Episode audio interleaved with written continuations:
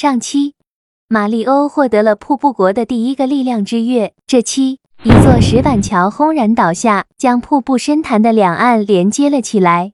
这是通往瀑布上崇高之月的必经之路。Warning. 啊，拿到力量之月了呢！你知道吗？它是一种能量块，能让各种东西动起来。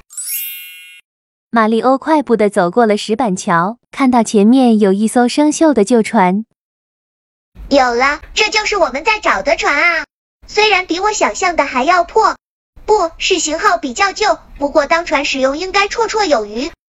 马里欧和帽子凯皮终于找到了他们要找的船，但是生锈的旧船怎么才能动起来呢？马里欧发现有一块岩石在缝里透出了光。马里欧利用汪汪铁球将岩石砸碎。原来这里藏着瀑布国的第二个力量之月。力量之月和生锈的旧船，它们之间有关联吗？